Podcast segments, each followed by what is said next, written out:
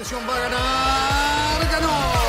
Es un podio muy especial, nos hace vibrar a todos y lo mejor son los aficionados coreando su nombre. Ha sido una gran jugada estratégica del equipo, pero sin la habilidad del piloto para gestionar neumáticos no les habría dado la victoria. Y allí ingresa Checo Pérez al corralito luego de un gran premio de Mónaco apasionante. Fórmula Latina. Hola, hola, ¿cómo están? Bienvenidos al capítulo número 31 ya de Fórmula Latina y cada vez con más suscriptores, así que estamos muy felices. Y antes que nada, quiero saludar a alguien muy especial, una amiga nuestra, porque cumple años en el día de hoy, Tatiana Calderón. Muy bien. Y por eso toda la Fórmula Latina, y ha estado hace poco con nosotros, le quiere mandar un muy feliz cumpleaños a Japón, porque está allí muy lejos Sí, en japonés se dice así. Pero bueno, la Fórmula 1 ya está con el cartón lleno, ¿no? Faltaba tal vez el equipo más histórico, el más importante, el mostrar su arma para esta temporada 2021 y lo ha hecho con esta SF21 y creo que va a ser lo que vamos a hablar mayormente en este programa porque hubo sorpresas, ¿no? Y creo que empezar, como siempre, con nuestra bella señora, señora, porque señora, está casada, eh, Giselle Sarur, por favor, ¿cómo estás? Eh, ¿Cómo viste esta presentación de Ferrari? Y luego la opinión del resto de gran Diego Fernando Mejía Chona y Cristian González Rocco. Bueno, primero saludarlos y sí, reiterar la felicitación a Tata.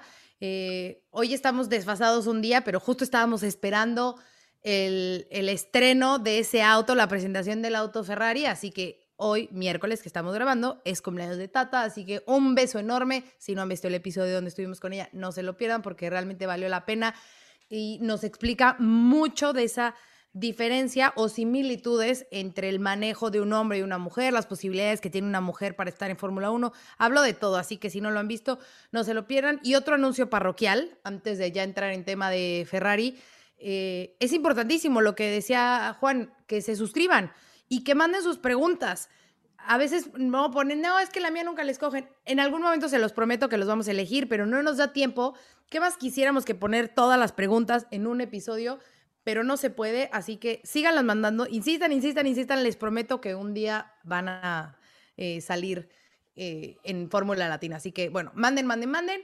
Y ahora sí, ya entrando de lleno, ya por fin, el último, el que faltaba, el Ferrari, eh, que como ya adelantaba Cristian, iba a ser rojo, efectivamente, es rojo.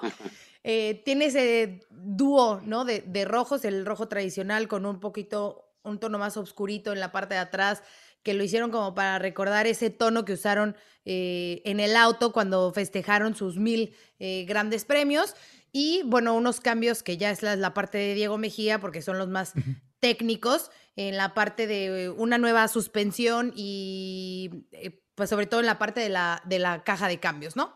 Así que bueno, a mí me gustó, a pesar del verde que como que eh, brinca un poco, eh, es de, de, de la, una marca de las patrocinadores principales del equipo, pero a mí me gustó, me gustó, o sea, secas, pero me gustó el, el, la Ferrari, la máquina.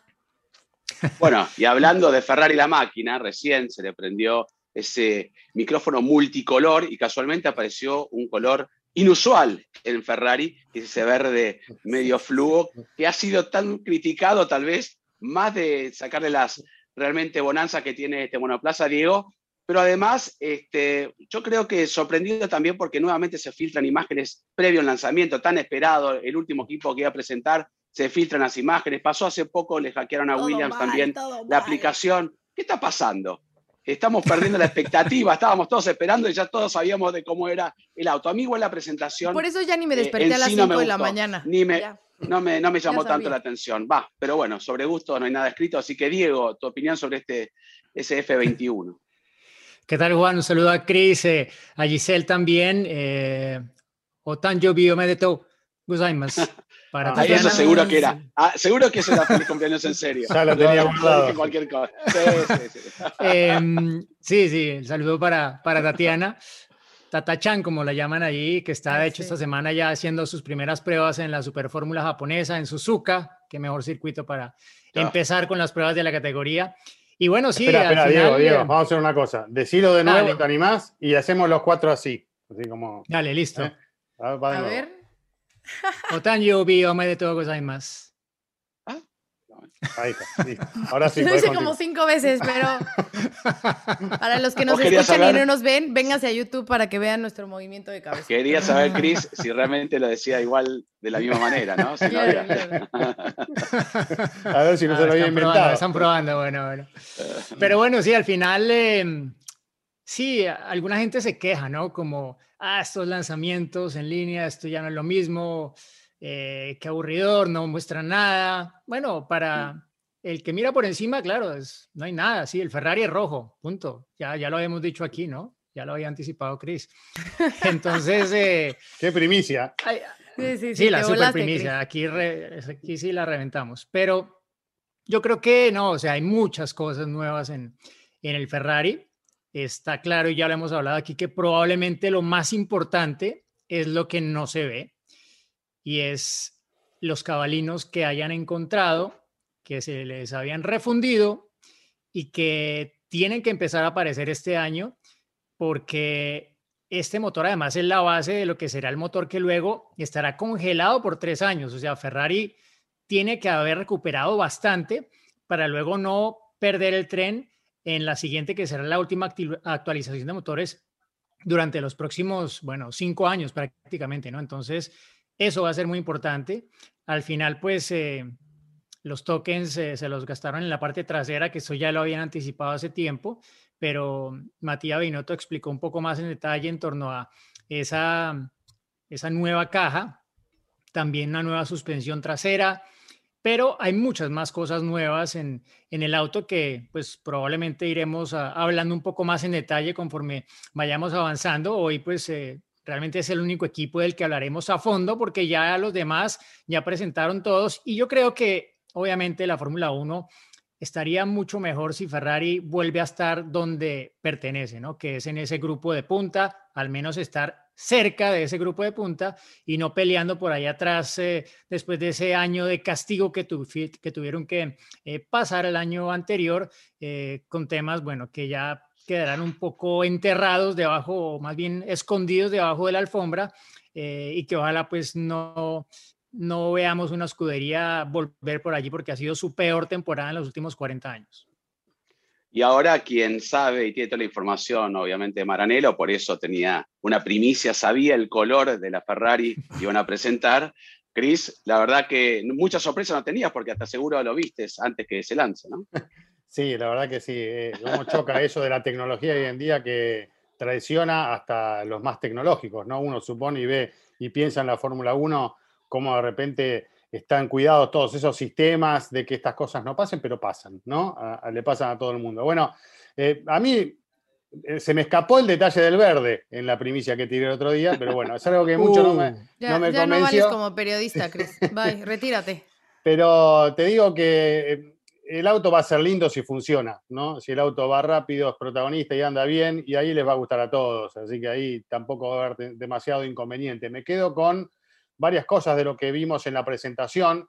Me parece que todos coincidieron, desde Binotto, eh, los dos Enricos, hasta Loren, eh, Miki se pronuncia así. Eh, creo que todos coincidieron en el hecho de utilizar esta presentación para hacer hincapié principalmente en las mejoras que tenía el auto. Hicimos esto, hicimos lo otro, renovamos esto, el motor este es nuevo, vamos con, este, bueno, con todos los cambios, como dando esa sensación, nos renovamos, ¿viste? Vamos para adelante e incluso eh, decir claramente, aprendimos e intentamos aprender, me guardé esta frase, intentamos aprender de los errores ¿no? Eh, como reconociendo que nos ha ido tan mal que, bueno, utilizamos todo eso para que ahora ya la cosa cambie. Creo que ese es el mensaje de esta presentación de Ferrari, eh, que después cuando llegue el momento de, la hora de la verdad y de marcar un tiempo en el reloj, bueno, ya veremos hasta dónde mejoraron, pero está toda esa expectativa en, en el mundo Ferrari trasladada hacia aquellos que estamos esperando ver los autos en la pista, ¿no? Y sí, sobre todo luego de ese, como mencionaba Diego, terrible año pasado. El eh, peor en 40 años. sí, por eso tuvieron en algún momento de levantar la atención en lo que era el auto del año pasado y enfocarse en tratar de corregir todos esos errores que tenía para este año y se nota que han trabajado largo y duro y esperemos, como todos, como bien también dijeron ustedes, que Ferrari vuelva a estar peleando, ¿no? Este, también sería muy raro que luego del año pasado tan desastroso ahora eh, sea más rápido que Mercedes. Eso en Fórmula 1 muy pocas veces sucede y si sucede sería hasta sospechoso. Pero bueno, yo lo que creo este, que pocas veces, en, en, mi caso ¿no?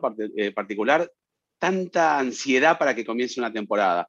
Y no sé si es porque los autos son más lindos este año, si porque sucedió lo del año pasado que estuvimos con poca Fórmula 1, en realidad fueron cinco o seis meses con Fórmula 1, pero quiero que arranque ya la temporada. Y ya van a venir las pruebas y vamos a estar enfocándonos en eso también. Pero, este, ¿cuál fue, tal vez, de los autos que se presentaron? Después nos enfocamos en Ferrari. ¿Qué más les llamó la atención a ustedes?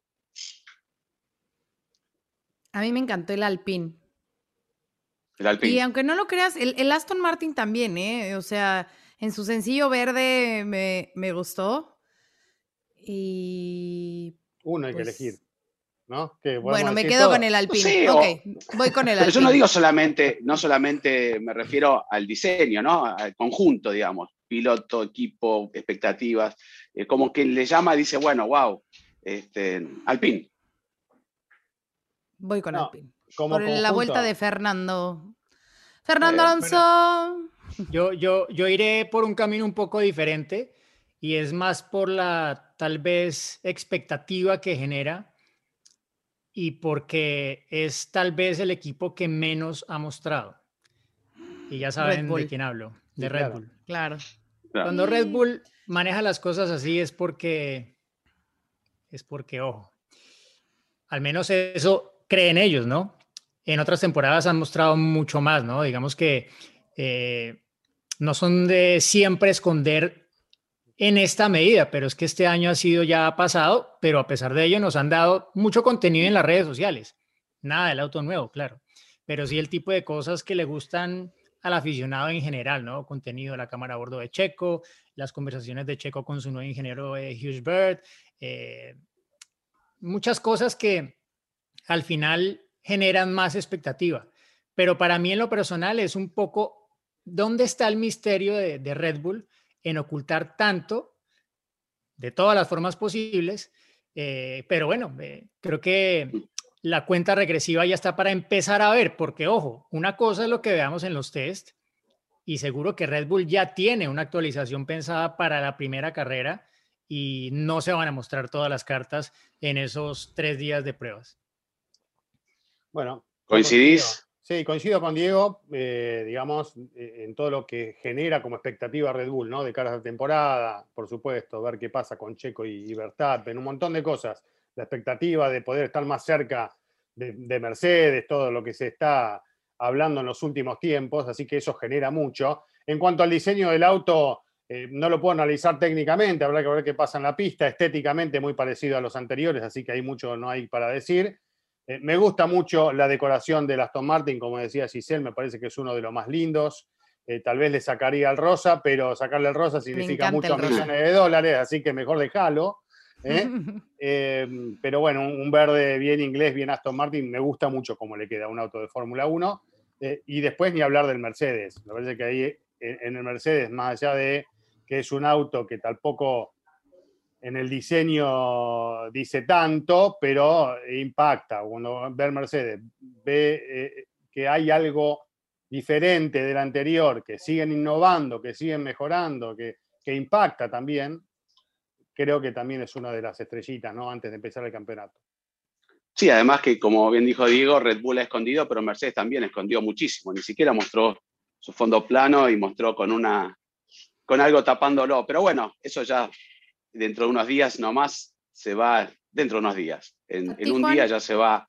A, a mí me gustó, eh, por lo que genera todo el cambio y lo que genera la marca y, el diseño, y que el año pasado podría haber estado más arriba, siendo Racing Point. Eh, yo considero que si hubieran tenido Checo todas las carreras y un piloto un poco más acorde a Checo, aunque Lance Stroll hizo un buen trabajo en algunas carreras, luego perdió un poco el rumbo, eh, qué pasa con Aston Martin, ¿no? Eh, hay mucha presión por todos lados, viste, ahora el safety car también es Aston Martin, hay, hay demasiada como atención en ese auto y quiero ver si realmente todo lo que está sucediendo alrededor de este conjunto va a ser lo que se espera. Y me gustaría, este, por algo personal, porque me cae muy simpático y sin entrar en porque se, se, fue por Checo Pérez por culpa de él y esto y los odios que generan por ahí, me gustaría que Sebastián Vettel pueda reencursarse, ¿no? que vuelva a encontrar el camino y justo con un equipo nuevo. Así que bueno, para hacerla corto, hasta Martín. Es que sabes que, Juan, ahorita que mencionas a, a hay ciertos equipos y ciertos pilotos que si no están, como que hace que todo pierda sabor, por decirlo así. O sea, mencionábamos Ferrari, ¿no? Ya decíamos, la peor temporada en 40 años. Si no está Ferrari, no es lo mismo. O sea, por supuesto, podemos tener a Mercedes, podemos tener a Red Bull, pero Ferrari es el equipo más laureado de la Fórmula 1. Tiene que estar en la pelea. O sea, no se puede permitir otro año como el que tuvo el, el 2020. Pilotos como Sebastián Vettel, cuatro veces campeón del mundo. Todo mundo espera que esté en la pelea porque es un piloto que tiene eh, las características, tiene el potencial para estar eh, justamente en la pelea, ¿no? Entonces, eh, cuando ves la parrilla, ves a los que tienes eh, campeones, pues obviamente esperas que ellos sean los protagonistas de cada historia de fin de semana, ¿no? Aparte que, aparte Giselle, que las ganas que tendrá Sebastián Vettel de ganarle a Ferrari. Claro. Con el Aston Martin. Por supuesto, por supuesto, y ese, ese va a ser un pique que va a estar bueno. Después, además de todo lo que se ha hablado, que Vettel vendió su colección de Ferraris, etcétera, que ahora, mejor dicho, se ha convertido completamente a Aston Martin. Bueno, se habló en el pasado incluso que era accionista también de la marca. En fin, ¿no? Pero yo creo que, que va a ser uno de esos piques interesantes que vamos a ver a lo largo del año. Yo personalmente pienso que, que Aston Martin debería arrancar muy fuerte Checo antes de irse como que ya los dejó ahí con ese punto muy alto, no por la victoria, sino porque él lo dijo, o sea, como que él lamentaba irse porque sabía que el equipo sí iba a venir a más este año, ¿no? Entonces va a ser muy interesante ver, ver eso, ¿no? Y, y, bueno, Ferrari, pues obviamente no, no, no, esta temporada ha arriesgado en varios frentes, ¿no? O sea, obviamente que estaba el motor, que tenían que arreglar ese tema, pero hemos hablado también de, de la parte trasera donde han centrado sobre todo el desarrollo, el gastar esos tokens que tienen disponibles, pero mm, en el motor en particular hablaron de cambios en el turbo, que han rediseñado el turbo, no necesariamente yéndose a una configuración tipo Mercedes, que es la, se dice, pues ha sido uno de los secretos del éxito de Mercedes de separar eh, la turbina y el compresor en la parte superior del motor, pero pues sí encontrando realmente un motor más, obviamente más potente y además más eficiente. Pero si tú te pones a ver, aquí tengo una foto de, del auto, o sea, visualmente la nariz es diferente, es un poco más ancha, no la han cambiado, la estructura como tal, los pontones son más redondeados en la parte eh, superior, los bargeboards han cambiado, los elementos alrededor de los pontones también, la toma de aire superior antes era triangular, ahora es más redonda, en fin, hay muchos cambios que obviamente para el ojo, digámoslo, no entrenado, pues como que pasa muy por encima, pero realmente Ferrari se ha puesto a trabajar duro porque saben que este auto es como la base de dar, hombre, de, salir del hueco en el que se encontraron metidos el año anterior. Sí, el tema es que a veces muchos cambios, que aunque son significativos cuando los pones una imagen con la otra, yo creo que este año lo, dijo James Allison, son los pequeños grandes detalles, ¿no? Porque son pequeños pero afectan al conjunto y Ferrari lo ha hecho en bastantes frentes. Eh, mencionaba los son totalmente distintos, ¿no? Con estas, eh, ¿cómo se dice? Persianas venecianas, como le dicen las Venetians en, en, inglés, que antes no la tenían. O sea, si uno se pone a jugar en el detalle, ahora, yo lo hablábamos y lo hemos hablado con Diego, con Albert Fabre muchas veces, bueno, ¿y qué puede llegar a, significar esto? ¿Cuánto puede ganar? Y Albert me dice, yo no tengo ni idea, tío. Eso, ni los ingenieros a veces saben. O sea, el conjunto sí se hace, pero no se sabe realmente dónde va a estar la ganancia. Esperemos que en este caso sea significativa para poder tener al equipo de Maranello peleando en los primeros lugares. Pero además del auto, me gustó eh, ese, esa química que se generó en poco tiempo con Carlos y, Charles, ¿no? Me parece que la, que la hay. No sé cuánto va a durar, porque todo esto dura hasta que uno empiece a ser más rápido y haya problemas. Pero me gustó y lo, veo, Carlos, como que tomó un poco, no te voy a decir el, inclusive en cosas tontas, como en una presentación ante la cámara, que él como que lidera un poco a veces las conversaciones, como que tiene un rol, no entró todo tímido, ¿no? Se, impuso ahí un poco en el equipo y eso es muy importante. pero es que también, pero también Leclerc es un poquito más, más tímido, más introvertido. y, Carlos puede ser un poco más introvertido. A lo mejor claro, y que sean personalidades distintas y que llegue y se implante, por supuesto. algo que se vio en la presentación, no sé si se dieron cuenta, pero cuando mostraban el auto, fue un 90% el auto de Leclerc y un 10% el auto de Sainz en la presentación. Bueno, ¿Sí sí, sí, pero sí, 90% el 16, 10% el 55. No, pero yo me fijo en esas cosas. Es hilar fino, me parece. Uy, no pusimos el auto de Carlos, poné un poquitito, ¿no? Me, da esa sensación. No empieces a armar polémica, Cris. eso es hilar Bueno, pasó eso. Fíjense, mírenlo. Los invito a, nos van a caer tweets sí, tienes razón, Chris. No, no quieren Bueno, a ver, o sea, no, es un secreto que Charles Leclerc es la apuesta a largo plazo de Ferrari, ¿no? Y Carlos Sainz, bueno, es, es un poco un interrogante a qué, altura, a qué altura estará respecto a Leclerc, pero yo creo que Carlos va a impresionar positivamente. Yo creo que parte de lo que mencionaba Juan es parte de, de, de, de lo que él puede aportar, ¿no? No es solamente lo que él puede hacer como piloto, sino cómo pueda también ayudar a que eh, ayudar a, echar el equipo hacia adelante. Y por qué también lleva un poco la voz cantante, de acuerdo a lo que decía Juan, a mi modo de ver es también porque es el veterano, ¿no? Así como era eh, como un poquito el hermano mayor de Lando Norris en McLaren, pues aquí en alguna medida también de Leclerc, aunque él sea nuevo en el equipo, ¿no? Pero pues es el más veterano, ya está en su, bueno, debutó en la Fórmula 1 en el 2015, está iniciando ya su séptima temporada en la Fórmula 1, entonces, hombre, ya, es un, un, piloto veterano a pesar de que todavía es muy joven, ¿no? De que estamos hablando de la dupla más joven en la historia de la escudería Ferrari, casi que en toda su historia, al menos en la historia moderna de la Fórmula 1. Ahora, eh, y volviendo, y Cris, seguramente, a mí me da la sensación, lo que mencionabas, ¿no? También de, de, de Charles y de Carlos, esa no te digo favoritismo, pero como bien lo dijo Diego, eh, se apostó todo a este talento que es increíble como Charles Leclerc. Es la misma situación que se puede estar viviendo eh, dentro de Red Bull, ¿no? Con Checo y Max, un equipo volcado totalmente a Max y llega un chico que es un super piloto, eficiente, que, que tiene las características de Carlos también, ¿no? Que en carrera es mucho más efectivo que en clasificación y va a estar así parecido, ¿no? como se mueve Red Bull con Ferrari, yo creo, ¿no? Va a haber que estar atentos a, la sorpresa en ambos, en ambos frentes. Me parece que, bueno, cada piloto busca lo suyo, ¿no? Tratar de superar a su rival, a su compañero de equipo, es lo primero que buscan, porque ahí es donde está eh, el primer dato más significativo, pero eh, yo no sé si va a ser tan parecido. Veo una, una convivencia más agradable entre Sainz y Leclerc, salvo que empiecen a tener incidentes en la pista y algún tipo de polémica de ese tipo pero veo una convivencia más sana entre ellos dos que entre eh, Verstappen y Checo. Por una cuestión de personalidad de Verstappen también, ¿no? Eh, me parece que ahí va a haber otro tipo de, relación, va a estar más marcado el hecho de que cada uno tira para su lado, más allá de que colaborarán ambos con el equipo para sacar el mejor beneficio, ¿no? Pero en algún momento eh, van a pasar cosas y, y, yo veo como que van a salir más chispas entre los compañeros de Red Bull que entre los de Ferrari. Esa es la sensación previa al inicio de la temporada. Vamos a ver después qué me dice la realidad. Tal vez me demuestra todo lo contrario y ojalá. Pero bueno, no sé si ojalá, porque estaría lindo, ¿no? Disfrutar de, una rivalidad de esas como lo hemos hecho a través del tiempo muchas veces. El tema es que no se perjudiquen entre sí y que, den espectáculo y que funcionen bien para el equipo.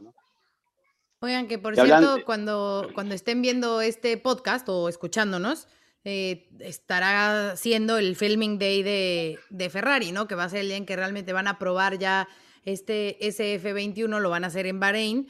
Entonces va a ser el primer contacto que tengan los Carlos con, con esta máquina, ¿no? Con el cabalino rampante.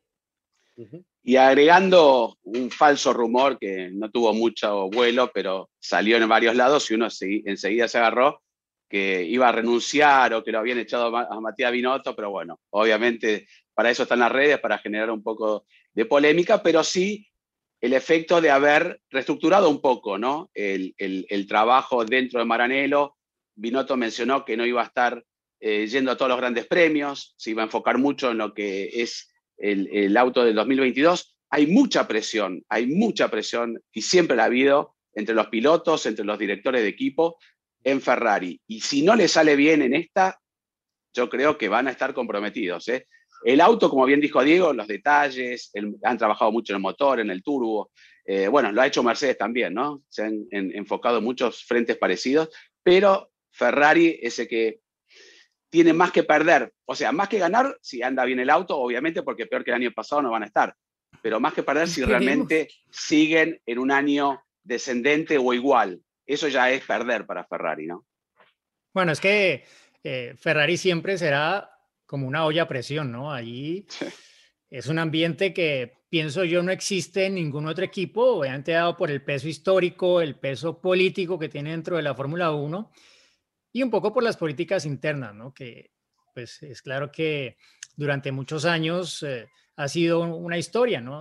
Lo han contado varios pilotos y no es fácil ser piloto de la escudería Ferrari, pero pues vienen de un punto bajo, ¿no? Y es más la presión, pienso yo, que existe cuando se está arriba que cuando se está abajo con un piso prácticamente que ya pienso yo han tocado y del cual pues deben tomar impulso hacia regresar a donde pertenecen si no este año, el próximo, ¿no? que es el de la gran oportunidad por el cambio técnico que, que se viene, pero un poco esta temporada será para validar eh, que la estructura que está en pie es la que le va a permitir a Ferrari regresar a donde quiere.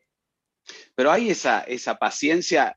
Eh, Giselle, que es la más especialista en fútbol, en, en, un equipo de fútbol, un director técnico con una temporada como la que tuvo Matías Binotto en el equipo, ya no está. ¿eh? Y si el director técnico le dice, bueno, pero esperemos un año, que el otro año vamos a andar mucho mejor, le dice muchas gracias. Yo no estoy, no, no, soy, no tengo ninguna relación con Matías Binotto, pero creo que lo, lo han aguantado demasiado y no sé por qué. Creo yo, ¿no, Giselle? Porque. te voy a decir algo. Sí, estoy de acuerdo con lo que dices, pero también creo que a lo mejor están pensando en ese proceso. Eh, y si quieres relacionar al fútbol, hay muchos equipos que sí, que cada seis meses están cambiando de entrenador, ¿no? Cada año, porque no les da.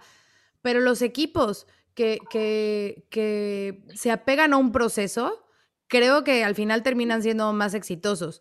Y a lo mejor es lo que están buscando ahora con, con Binotto, ¿no? De apegarse a un proceso, de esperar un tiempo, de dar esos pasos que a lo mejor digan, bueno, un año sí, ok, el peor de la historia, pero también fue un año complicado, ¿no? Por la situación mundial. Entonces, a lo mejor es esa la, la paciencia o el, la justificación con la cual Matías sigue ahí. Esperemos a ver qué tal responde este año. A lo mejor el trabajo, que a lo mejor es la parte que no conocemos, lo que él hacía en la fábrica, el cómo iba manejando todo y cómo iba impulsando al equipo, eso de ausentarse de las carreras para estar justamente trabajando en eso, le gustó en el equipo. Puede ser. Una cosa, Estoy pensando una cosa que, que agrego, perdón, Gise, eh, recordemos que Luis Camilleri, quien era el hombre cabeza de Ferrari, eh, ya no está, se fue eh, el año pasado. Em, y él era un soporte importante que tenía Matías Binotto. De alguna forma, eso también explica por qué se le ha dado la continuidad, ¿no? Porque Camilleri le ha creído, o sea, él ha visto el proceso de Binotto y ha dicho a este hombre que darle, bueno, hubo este traspiés, tenemos claro qué pasó, el acuerdo con la FIA, el problema con el flujo, etcétera. Bueno, vamos a reconstruir y esto da la oportunidad para, para tomar más impulso para lo que viene, que es lo importante. Pero ya no está ya no está Luis Camilleri, entonces hay que ver, eh, John Elkan pues ha como dado su apoyo público obviamente al equipo, pero veremos si con estos cambios sigue siendo tan fuerte Matías Binotto a futuro cuando las cosas no vayan bien. Si van bien, pues perfecto, porque simplemente confirmará que, que al final fue, digámoslo, una situación un poco puntual y aislada, ¿no? Lo que pasó con el motor y todo eso que comprometió toda la temporada anterior de Ferrari. Eh, va a ser un año muy difícil, me parece que va a ser un año muy difícil para trabajar en todos los equipos, ¿no? Primero tenés el calendario más extenso de la historia de la Fórmula 1 y por otro lado se viene un cambio reglamentario drástico, se vienen motores este, frisados y hay un montón de cosas en las que hay que... El límite de presupuesto. Límite de presupuesto. Que imagínate en Ferrari, ¿no? Sí, por, bueno, por supuesto, es el que más lo va a sufrir junto con Mercedes, ¿no? Este tema, pero eh, Ferrari sobre todo, que cuando hacía falta plata venían y la, ponían para hacer lo que haga falta para que el auto mejore, ¿no? lo hemos visto muchas veces. Pero va a ser un año muy difícil y muy estresante para los técnicos. Eh, es difícil mover de Ferrari a un Matías Binotto que eh, González lo, debe haber tenido a UPA porque está en Ferrari no sé cuántos años hace ya, ¿no? Binotto hace mucho tiempo que, está medio, eh, nació ahí adentro y se fue formando ahí adentro y es muy difícil cuando alguien llega arriba, se lo puede desplazar, pero desvincularse de Ferrari es, difícil. Pero claro, este año va a ser clave. Aquí tal vez está un poco la, la, mirada de Binotto y la decisión de no ir a todas las carreras para mentalizarse en el año próximo y para ver qué va pasando mientras tanto con, el, con la SF21. ¿no? Eh, va a ser un año bastante bravo y bastante estresante. Como Juan, que nació con la Fórmula 1. Igualito, así, así, así, Bueno, por eso, por eso. él se abrazaba con Froilán en los boxes. Eh, eh, claro. yo me acuerdo cuando hablaba con, con, Enzo antes que, comience la Fórmula 1, le digo, ¿estás seguro que te vas a meter en este? Me pasé, eh, vamos, vamos, vamos, vamos. Bueno, pero andiamo, andiamo. Ya sé, ya sé dónde se han gastado los tokens, los créditos Ferrari, en Binotto.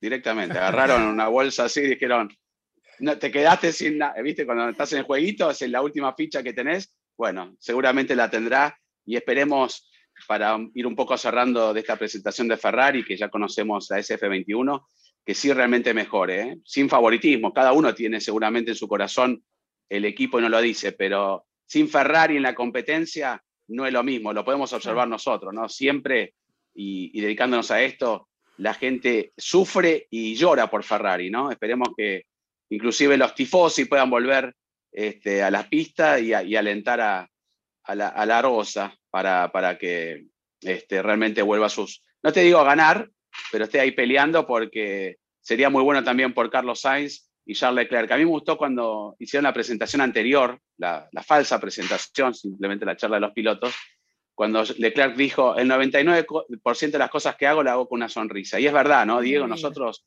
y ustedes que lo conocen también saben que es así. Es muy autocrítico, muy exigente con él mismo, pero tiene una alegría para, para y lo disfruta, esa pasión, esa pasión que para, mí perdió Sebastián Vettel dentro de Ferrari, pero bueno, eso es otro tema. Pero esperemos que eso se lo contagie también a un Carlos que es parecido y pueda estar ahí. Y otro detalle, Carlos acompañado por el padre, y es un apoyo muy grande, es muy inteligente Carlos Sainz Senior, eh, muy este, técnico, y ese feedback que, que has aprendido de, su papá, Carlitos, es muy importante también para su permanencia y buen trabajo en Ferrari. Sí, son hay mucha gente que... Eh, perdón, dale, eh, dime. Digo, dale, Diego, ya estoy hasta cambiando. No, rápido, simplemente son dos extraordinarios pilotos y sobre todo seres humanos, que eso es lo que mucha gente no lo ve. Eh, lo vimos en reiteradas ocasiones y Leclerc cometió un error, se disculpaba con el equipo, incluso iba con los pilotos a ofrecer disculpas cuando él tenía la culpa. Eh, Carlos, lo dices, con su papá es un niño muy de casa, muy de, de, de, crecer en el mundo de carreras, pero los dos tienen una educación increíble y son extraordinarios seres humanos que no me dejarán mentir, los pilotos pueden ser muy buenos en la pista, pero no todos tienen el corazón y la humildad que tienen estos dos, estos dos niños jóvenes. Bueno, y, y al final es que, a ver, Carlos, aparte pues, de ser una gran persona y todo, es, él tiene una forma de trabajar que me parece vendrá muy bien para, para Ferrari, ¿no? Creo que ya lo vimos en McLaren, o sea, cuando llegó él a McLaren, el McLaren que, conocí, que conocimos en ese momento era el McLaren de Fernando Alonso, ¿no? El McLaren frustrado, de el ceño fruncido, de, las, de los técnicos, mecánicos, ingenieros cabizbajos. No había motivación, ¿no? Y se entiende, ¿no? Obviamente los resultados no acompañaban, el equipo no salía, había problemas por todas partes. Y con Carlos las cosas cambiaron, obviamente no que él haya sido responsable de todo, pero, pero cada uno tiene que aportar desde desde su posición y hasta donde puede. Y creo que Carlos en ese sentido lo ha hecho y seguramente será algo que repetirá además con lo que mencionaba antes de toda su experiencia ya en la Fórmula 1 en este primer año en la escudería Ferrari. Que sentirá la presión, seguro. Que tendrá malos días, seguro. Eh, en Ferrari, hombre, creo que alguien lo dijo muy bien hace poco, Lance Stroll, le preguntaban... Eh, por sus días eh, muy ¿Quién es? a Lance Stroll le preguntaron algo de, los días ah, piloto. piloto. Sí, sí.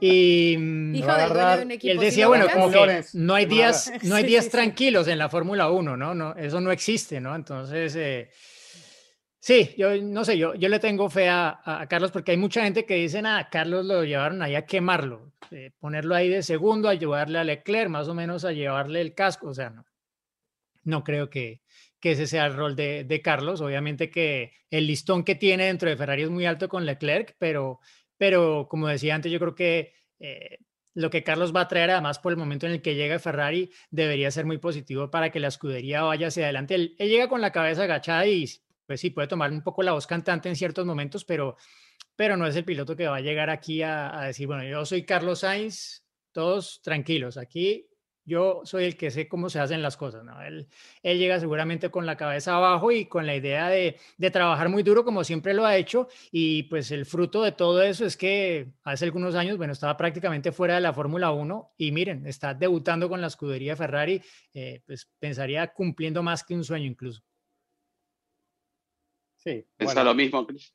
Sí, sí, coincido, sí. Bueno, muy profesional, ¿no? Yo lo veo muy profesional a, a Carlos Sainz y, y digamos, eh, hablábamos de la sonrisa de Leclerc y, si bien es alguien que también sabe divertirse y, utilizar esos momentos, a Carlos lo veo más serio, más profesional eh, eh, y más concentrado en, todo lo que tiene que ver con todos los aspectos que rodean al auto y al equipo, ¿no? En general. Así que más abarcativo me parece, ¿no? Lo del español.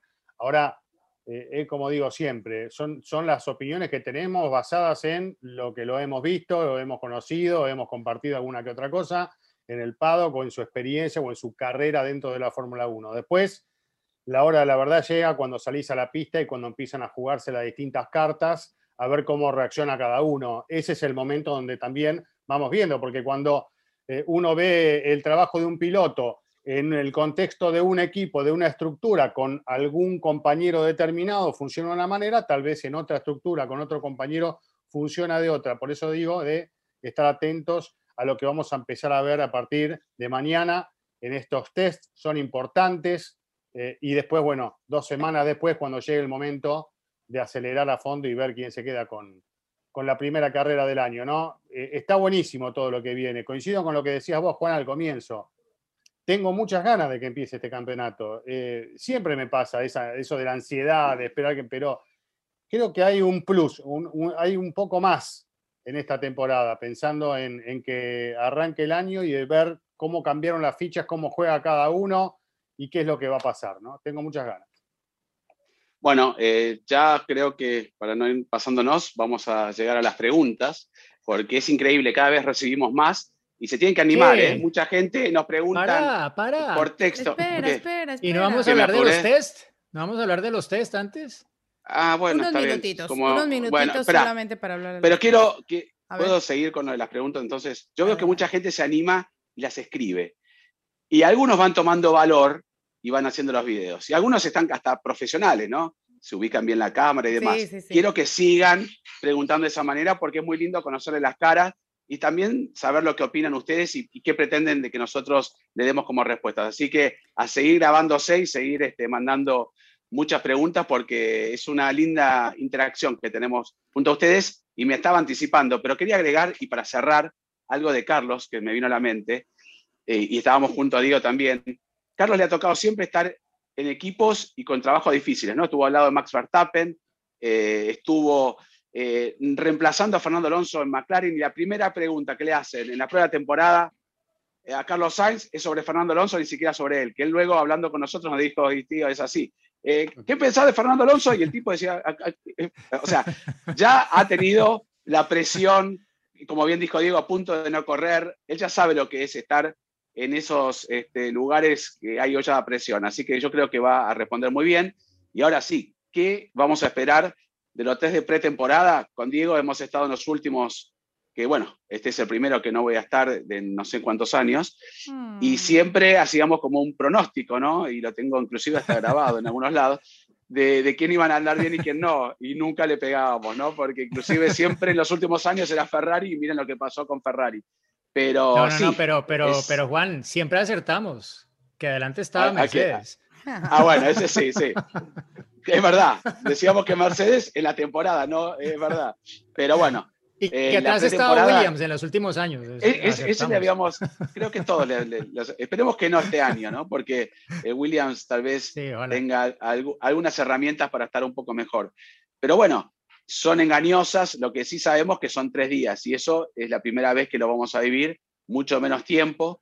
Este, algunos también preguntan de cómo es la elección, obviamente, de quién maneja y cómo y qué días. Algunos equipos lo hacían cuando eran ocho días, alternaban mediodía con uno y mediodía con otro, que esto no lo estamos viendo eh, muy regularmente ahora, tal vez por el poco tiempo que hay necesitan que un piloto tenga todo el día entero. Pero bueno, ¿qué va a pasar en los test de pretemporada para preguntarle primero, antes que nada, a quien tiene toda la información del futuro? Ahí está, el oráculo. el oráculo. A ver, ¿qué dice? A ver, a ver, ¿qué bueno, pues empiezan el viernes, sábado y domingo, se van a hacer en Bahrein. Son tres fechas y eh, respondiendo sí, porque justo decías, Juan, mucha gente nos preguntaba de cómo era la elección. Cada equipo decide eh, el horario de sus pilotos, ¿no? Y cómo acomoda a sus pilotos. O sea, por ejemplo, eh, Red Bull anunció que el viernes corre Max, el sábado Checo y el domingo hacen mediodía y mediodía. Y así cada equipo decide cuántas veces sale a la pista, cuánto tiempo en pista está. Obviamente es de, es de 9 a... Ya te doy los horarios, Gis. Porque, o sea, hay que dar los horarios para Latinoamérica. Te los doy de una vez, más bien, mira. Bueno, pero en eh, tiempo local es de 9 de la mañana a 5, ¿no? No, eh, bueno. No, tampoco. Creo que van una hora diferente en, Bahrein. Yo los tengo en horario europeo. A ver, una vez te los digo para Latinoamérica. mira, para México será de 1 a 5 de la mañana la sesión matutina y la sesión de la tarde de 6 a 10 de la mañana. Eso quiere decir que en Colombia será de 2 a 6 y de 7 a 11 de la mañana. Luego está Venezuela de 3 a 7 y de 8 de la mañana a mediodía. Y en Argentina, que son los que les queda el mejor horario, obviamente, que están más cerca de, de, esta zona del mundo, de 4 de la mañana, quien quiera madrugar para empezar a ver los test desde esa hora, hasta las 8 de la mañana, desayunan, y luego de 9 eh, hasta la una. Ese es el horario. A mí me viene bien desayunar y empezar con la, parte de la tarde. Eh, creo que me, voy a aprender. a mí me toca madrugar, como sea. Pero bueno, algo Pero sí, con, mucha expectativa en una pista que ya me ha tocado estar allí en las pruebas de pretemporada. Eh, la ventaja es que, obviamente, a diferencia de Barcelona que ha sucedido, ¿no? ¿Se acuerdan hace un par de años cuando nevó o llueve o se pierde mucho tiempo en pista? Aquí por lo menos eh, con tres días solamente disponibles saben que se aseguran prácticamente girar todo el tiempo, salvo que llueva, que nos ha pasado con Diego de estar ahí con una lluvia, pero es muy anormal o una tormenta de arena, pero es una pista que, que sirve para, sobre todo para testear. Así que yo creo que los ojos puestos en quien hablamos en el, día de hoy, Ferrari seguro va a ser lo primero que todo el mundo va a empezar a analizar los tiempos, porque enseguida se sacan las conclusiones, ¿no? Uy, fue un segundo más rápido, esperá que pongan el compuesto más blando. Hacíamos esas cuentas nosotros. Eh, sí, y sabemos que en, las pruebas no son tan este, exigentes con eh, todo lo que se refiere a los controles y demás. Se puede estar un poco más liviano, se puede hacer algunas cositas este, para por lo menos tener más prestaciones y para que que abran los ojos. Pero no sé si es tan conveniente ahora, habiendo tan pocos días, se tiene que enfocar realmente en lo que va a suceder en unos días nomás en esa misma pista, ¿no? Creo yo. Hemos visto muchas veces que no necesariamente en los últimos años ha sido Mercedes el auto más rápido en cuanto a tiempo de vuelta, ¿no? Lo hemos visto más de una oportunidad. Después en el año se muestra otra cosa. Lo que sí hemos visto es funcionar muy rápido con determinado compuesto de neumático, en determinadas condiciones, ser muy parejo y, poder transitar todas las vueltas que se les antojaban y ser el equipo que más vueltas da sin problemas, a pesar de que han surgido problemas en los motores en los últimos tiempos. Pero, digamos, se ve la solidez de un equipo en un test y se ven un montón de cosas. No hay que quedarse solamente a ver, resumimos los tiempos y, ah, mira cómo anda cada uno, porque eso no te da el 100% de la realidad de cada cosa sino el observar un montón de elementos que conforman en total la prueba y unos cuantos elementos de los, que, de los cuales no contamos, ¿no? con el acceso para poder saber con precisión qué es lo que está pasando. Lo hemos dicho más de una oportunidad, para el auto en los boxes se tapa con paneles y no sabes más qué está pasando ahí adentro. Eh, así como hacen eso, tampoco sabes en qué condiciones de repente sale a girar el auto. Así que eh, son un montón de temas que quedará para, digamos, el seno del equipo evaluar, claramente cuál es la característica del auto ante la posibilidad de arrancar. Y, lo importante sí que, haciendo referencia a lo que decías vos, Juan, para considerar que es muy probable que en algún momento, en esta ocasión, sí intenten algo más, porque viene Bahrein y es la primera del año. Y, tal vez esto nos, nos dé la posibilidad de ver algo un poquito más concreto en el último día, ¿no? O en el último momento de la prueba de cada uno de los días. Yo creo que eso dependerá sobre todo de, de lo que vaya encontrando cada equipo desde el primer día, ¿no? Yo creo que ya hemos visto en varias ocasiones como Mercedes ya el primer día, ¡pum!, saca unos tiempos que nadie más es capaz de hacer. Y no es que van a tope el primer día, es que el auto es así de bueno que sin mm. esforzarse mucho ya están adelante, mm. ¿no? Entonces, eh, que eso pasara otra vez, pues daría miedo un poco, no, no lo voy a, ocultar, pero, pero ellos con los mapas de motor pueden jugar un montón, más allá del peso y los, las variables usuales, el tema de mapas de motor, que veamos eh, cierto rendimiento, ¿no? Más allá de seleccionar X o Y compuesto, tandas cortas, tandas largas, etcétera. Y el otro tema que yo creo que lo más importante en esta pretemporada, a mi modo de ver, es la fiabilidad. a ti se te daña el auto el primer día, y ya directa, un 33% de tus pruebas pretemporadas se fueron y te quedaste con una desventaja brutal. Cuando otros, como Un cambio de motor, sí, un cambio de motor te medio día. En los últimos años, exacto, Mercedes. Eh, Mercedes hacía a veces hasta 100 vueltas por la mañana y 100 vueltas por la tarde, cambiando de piloto en, el, en la pausa del mediodía, cambiando los asientos, los pedales, todo. O sea, súper eficientes y ya, ya pues están muy entrenados en esto. Así que la fiabilidad va a ser lo primero. El que tenga problemas por ese lado, va a pasar mal en el arranque. Sobre todo el piloto afectado, ¿no? O sea, si le toca al piloto que le tocaba el primer día, di tú, no sé, en Red Bull le pasó algo al RB16B en el primer día y Max se perdió casi todo el primer día de pruebas. Ups. Sí, sí pues, ¿cómo lo reemplaza? Al otro. No, pero además, eh, con todas las novedades que hay en las unidades de potencia, tanto en Mercedes también, este, como las hay en Ferrari, como bien destacaste, como también y sobre todo en Honda. Ojo, que Honda es el que más arriesgó a mi modo de ver en ese sentido. Y muchos trabajando en la eficiencia térmica también, y recordemos que hace mucho calor, ¿no? Eh, es distinto el inicio de temporada, bueno, en Australia también, pero prueban en Barcelona con frío, entonces no llegan a tener los niveles de exigencia en la unidad de potencia que tendrían en, una carrera. Acá hay la misma pista, inclusive vamos a ver más una preparación, como dijo tal vez Chris, para esa carrera en específico y después veremos qué sucede. Pero la expectativa está, viernes, sábado y domingo, todos bien despiertos, bien tempranos, para ver las pruebas pretemporada. Y ahora sí, yo creo que yo no me quiero pasar, porque siempre me dicen que cuando yo yo cuatro menos cuarto te llamo, Juan. Eh, viernes, sábado, domingo, cuatro menos cuarto de la mañana, ya te llamo a ver si ya te preparás para hacer el cafecito. Ah, no, no, no sabías. ¿Eh? Giselle propuso hacer un vivo eh, de las ocho horas de la.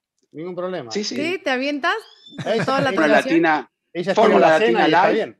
Ella tira un poquito en la cualquier momento, en cualquier momento se viene, pero bueno, por ahora no, vamos a, eh, en la tenemos la, la, tecnología. Sí. Bueno, pero bueno, vamos con las preguntas ya, ¿no? ¿Y quién fue el primero que se animó a hacer la pregunta? A ver. A ver. Hola a todos, soy Jairo desde Bogotá felicitaciones por el programa mm, y muchas gracias por la oportunidad de contactarlos. Mi pregunta es la siguiente, ¿qué son o en qué consisten los tokens? Muchas gracias y que tengan un feliz día. Bueno, Jairo, gracias por la pregunta. A ver, es el sistema de la Fórmula 1 para controlar los costos. ¿Cómo? Limitando el desarrollo de los autos para este año. Eh, le dan un valor de 0, 1 o 2 tokens a 43 partes o sistemas diferentes de los autos de la Fórmula 1. Hay un listado muy extenso que está en el apéndice 4 del reglamento eh, técnico de la Fórmula 1 y la FIA básicamente otorga esos valores. Entonces, decir que excluye el motor y muchas superficies aerodinámicas entre otras partes, o sea, nadie se gastó los tokens en el motor porque eso no es considerado como parte de lo que puedes usar para eh, gastarte estos eh, tokens o gastar tu cupo de desarrollo para esta temporada. ¿Qué incluye? Incluye el chasis, la caja, la nariz, no el ala delantera, sino la nariz, eh, componentes internos de las suspensiones, etcétera. Eh, cada equipo tenía un cupo de dos tokens para usar en el desarrollo del auto de este año, es decir, que pues eso es lo máximo que pueden desarrollarlo para esta temporada. Está el caso, por ejemplo, de Ferrari, que se gastó los tokens en la parte trasera.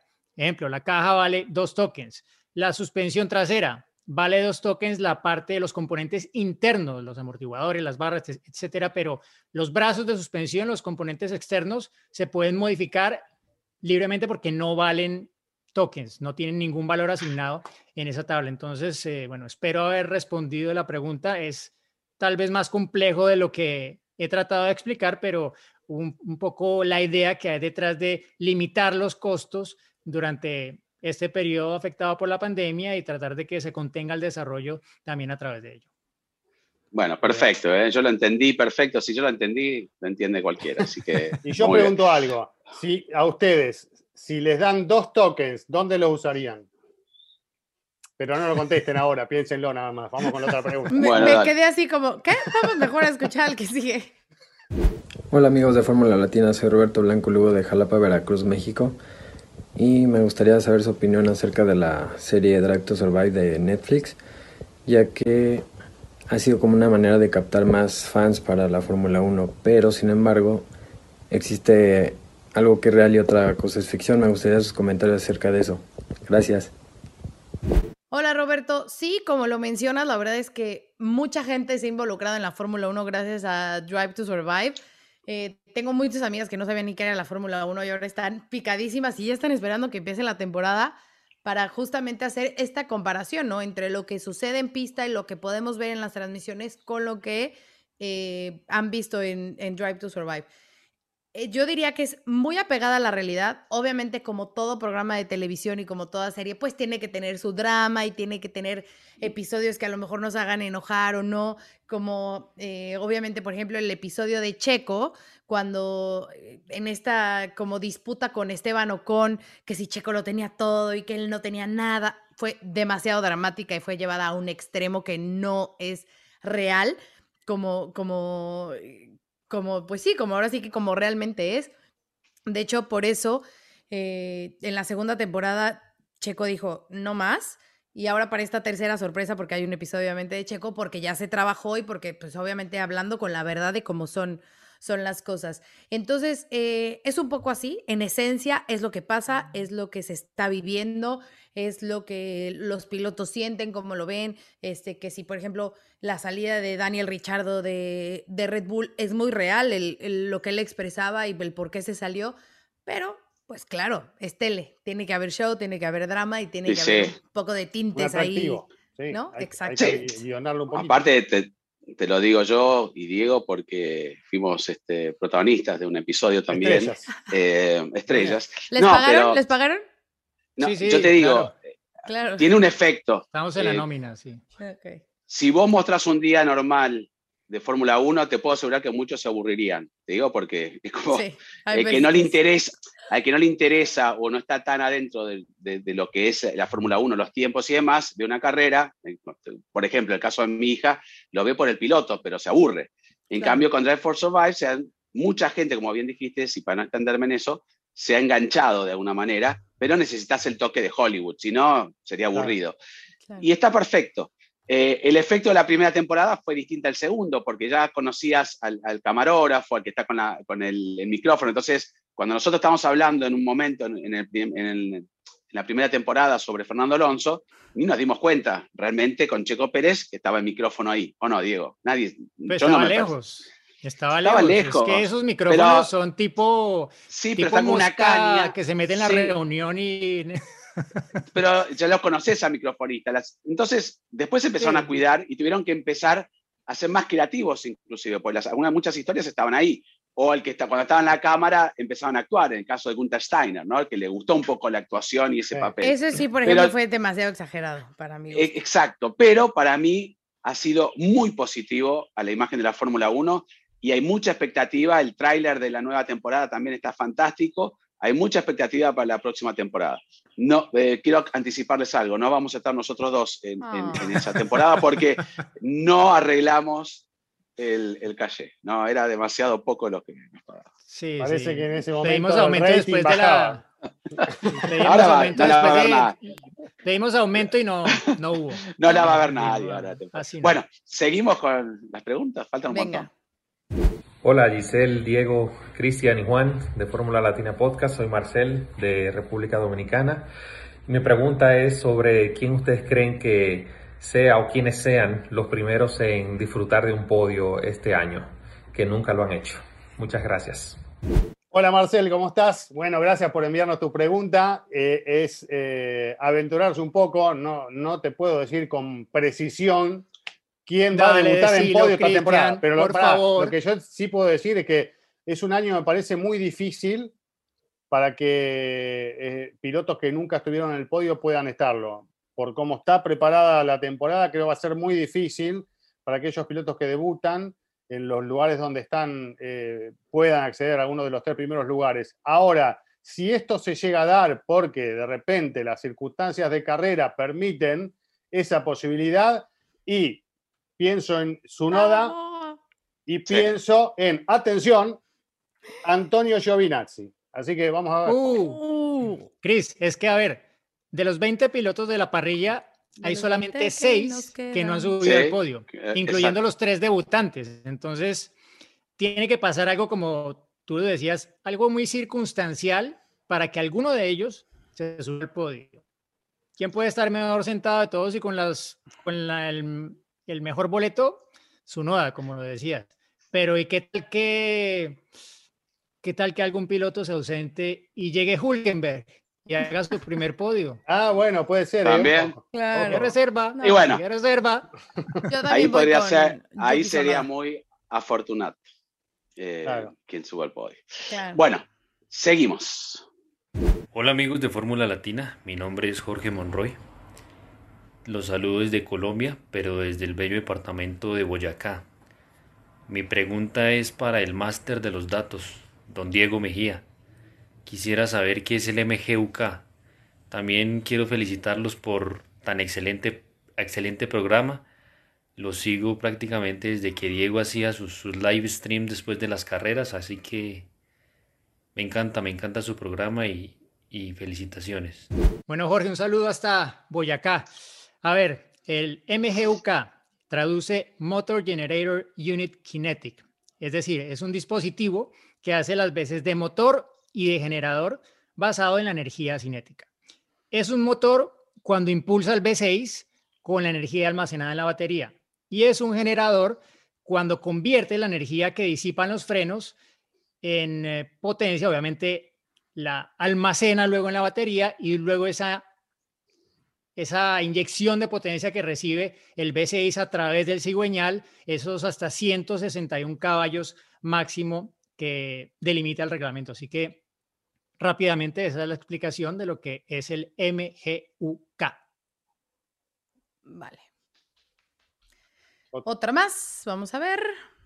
Hola amigos de Fórmula Latina, mi nombre es Gustavo Pérez Ospina, arroba el Don Tavo, y les envío esta pregunta desde Medellín, Colombia. ¿Por qué el equipo Williams, siendo cliente de motor de mi equipo favorito, Mercedes-Benz, este año no tiene en su cubremotor esa protuberancia que sí tiene el equipo principal de Mercedes-Benz en Fórmula 1? ¿Será que este año van a correr con una especificación distinta de motor? Un gran saludo para ustedes, los admiro muchísimo, pero sobre todo un saludo muy especial para Diego Fernando Mejía, que es colombiano como yo, y para Juan Fosaroli, que los conozco y los sigo desde que comencé a ver Fórmula 1. Bueno, Gustavo, obviamente hubo cambios en la unidad de potencia de Mercedes y se hablan, nosotros no lo hemos visto, pero en el sistema de admisión, en el plenum chamber, que ha sido un poquito más, eh, con más espacio entre ese cubre motor para tener una eficiencia térmica mayor. Por ahora, vamos a verlo con Diego también, que puede venir por ahí. Lo que pasa que Mercedes, a diferencia de Williams o inclusive McLaren, han tratado de como cuando vos le pegás algo a una superficie, tratar de afinar lo más que puedan el chasis del, en este caso, el del Mercedes o el del Aston Martin. En el caso de Williams se ve, pero es general, no, no hace este bulto. El, inclusive en Aston Martin el bulto, o esta protuberancia o ampolla, o como lo quiera llamar, es un poco más extenso inclusive. Eh, pero bueno, las unidades de potencia son las mismas para todos, no es que tienen una diferencia. Este, Mercedes le da una unidad de potencia distinta a, mm, en este caso, a Williams o a McLaren. Eh, creo que va por ahí, pero bueno, yo no vi el motor desarmado, pero Diego, no sé si estás en la misma sintonía o no. Yo, diría que lo primero es que lo que vimos del Williams en la presentación digital fallida, hackeada, eh, eran renders, no era un video ni una foto del auto. Entonces eso permite hacer cualquier cantidad de retoques. Así que yo me esperaría verlo ya eh, cuando salga a la pista por primera vez, que recuerdo, ese auto fue de todos los de la parrilla el primero que estuvo en pista sin el diseño que mostraron luego de, sus colores, pero fue el primer auto modelo 2021 que estuvo en la pista. Perfecto. Hay una más, ¿no? Seguimos. Yes. Hola Gis, Juan, Diego, Cris, buenas tardes, Ricardo Martínez desde la Ciudad de México. Hemos escuchado hablar mucho de congelamiento de motores. Quisiera que dentro de la complejidad que esto tiene, cómo nos los podrían explicar, cómo sucede, qué beneficios tiene, si los equipos que adopten por tomarlo no tienen una pérdida de competitividad con respecto a los que no lo hagan por los avances que, pudieran existir estos años. Un abrazo, felicidades por el podcast y espero poderlos ver en, en el Gran Premio de la Ciudad de México. Un abrazo.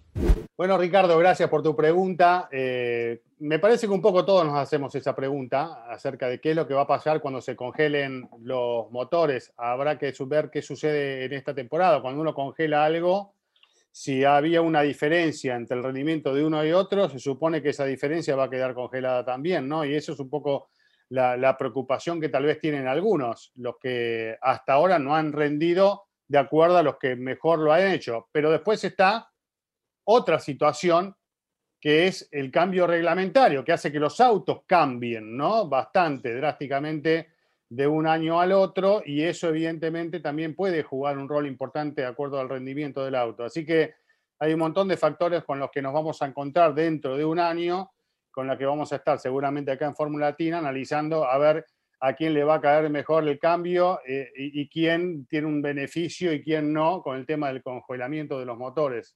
Eh, abre un poco el panorama, me parece, todo el cambio reglamentario, porque vos podés tener también el supermotor, pero después tenés que trasladar la potencia al piso, ¿no? Eh, así que bueno, veremos qué es lo que pasa. Hoy es una incógnita y dependerá un poco de qué es lo que puedan hacer a lo largo de este año, ¿no? Para acercarse a Mercedes, que hoy es la figurita.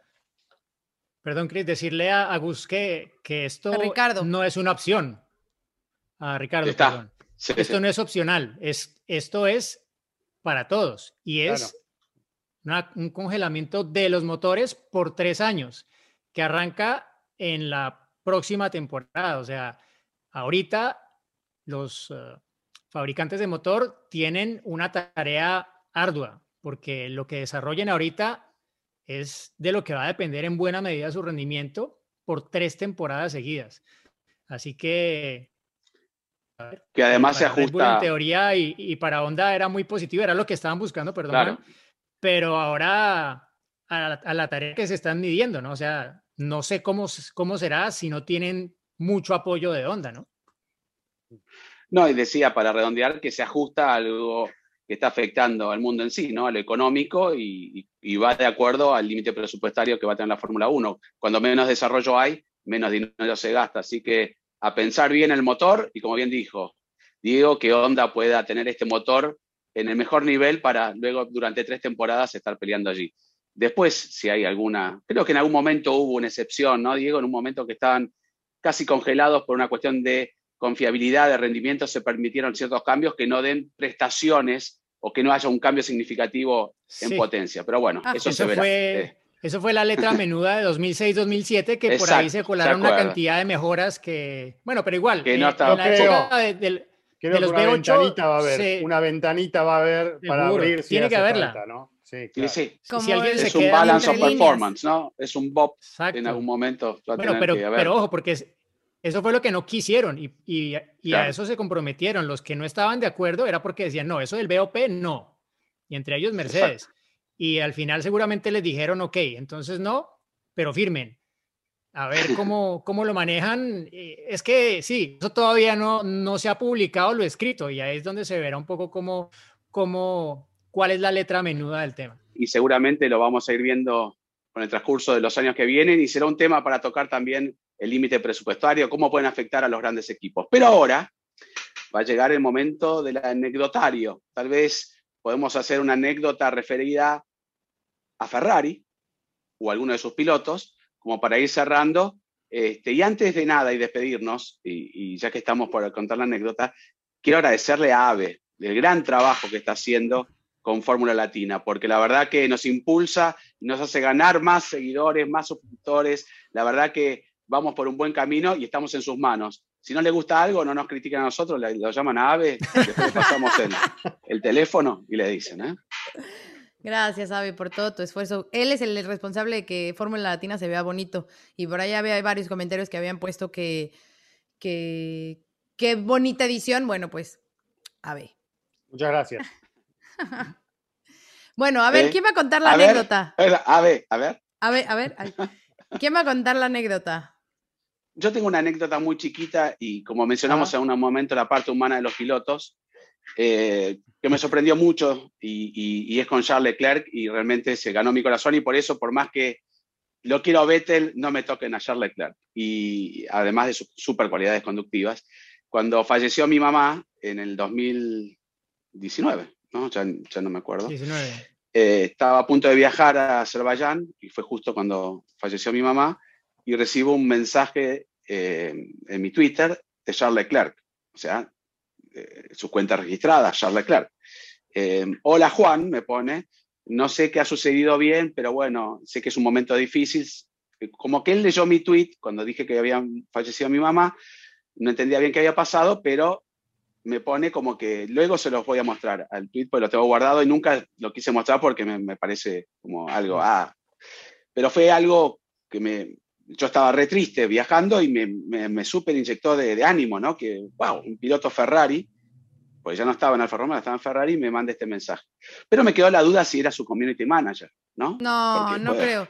Te voy a decir no, entonces no cuando, Para, cuando llego a Azerbaiyán, lo veo venir caminando. Primero Silvia me dice, ah, Charles Leclerc estuvo preguntando por vos. Noemí de Miguel también me dijo, ¿sabes que Charles Leclerc me preguntó en el corralito si estabas, no sé qué?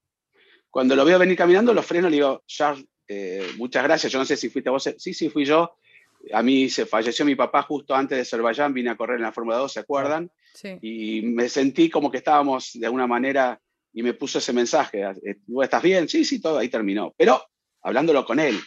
Y yo no lo podía creer. Salí, o sea, súper contento, pese a que estaba re triste, pero como diciendo, wow, qué, qué, qué detalle, ¿no? Qué atención, ¿no? ese mensaje, sí tampoco me sigue. Eh, ¿Entendés? Como que no sé cómo se vio, cómo fue el comentario, que eso también es la parte humana que tiene la Fórmula 1, y el tipo me, me, lo, me, lo, transmitió por vía un mensaje. Todavía lo tengo guardado. El otro día me metí en la cuenta, por si se borró, ¿viste? Porque lo, tenía, le saqué una captura de pantalla, porque para mí va a quedar siempre como un acto este, fantástico de un piloto que, además de estar debutando en Ferrari en ese año, tenía ya el, no sé, el, el, momento para poder mandar un mensaje que a mí me súper me ayudó y también a él lo hizo acordar de alguna manera la muerte de su papá. Así que bueno, Charles, puro corazón.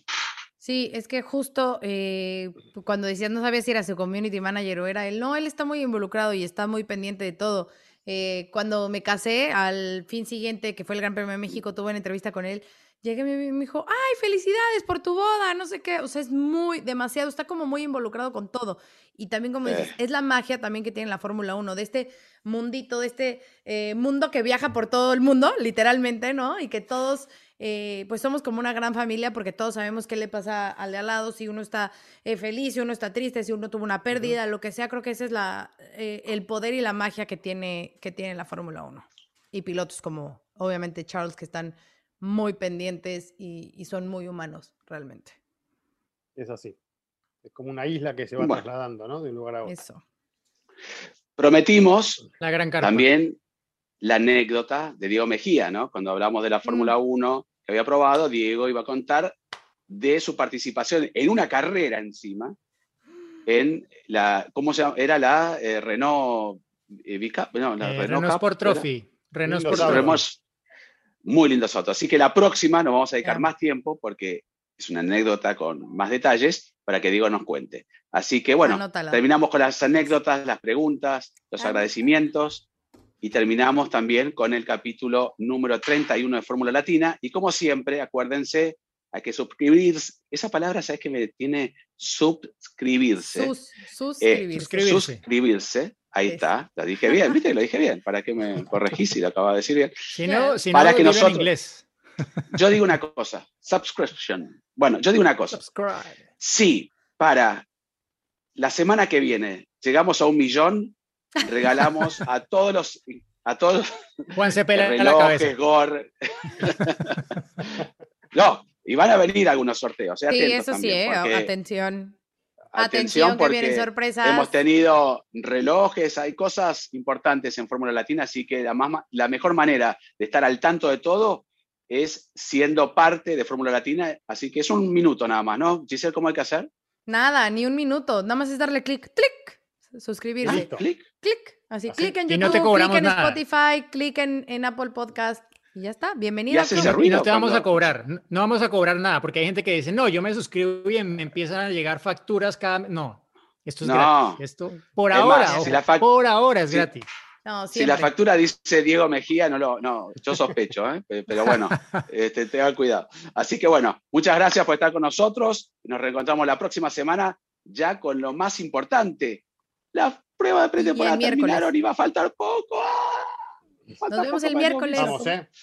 Chao, chao. Final, atención, va a ganar. ¡Ganó! Es un podio muy especial. Nos hace vibrar a todos y lo mejor son los aficionados coreando su nombre. Ha sido una gran jugada estratégica del equipo, pero sin la habilidad del piloto para gestionar neumáticos no les habría dado la victoria. Y allí ingresa Checo Pérez al corralito luego de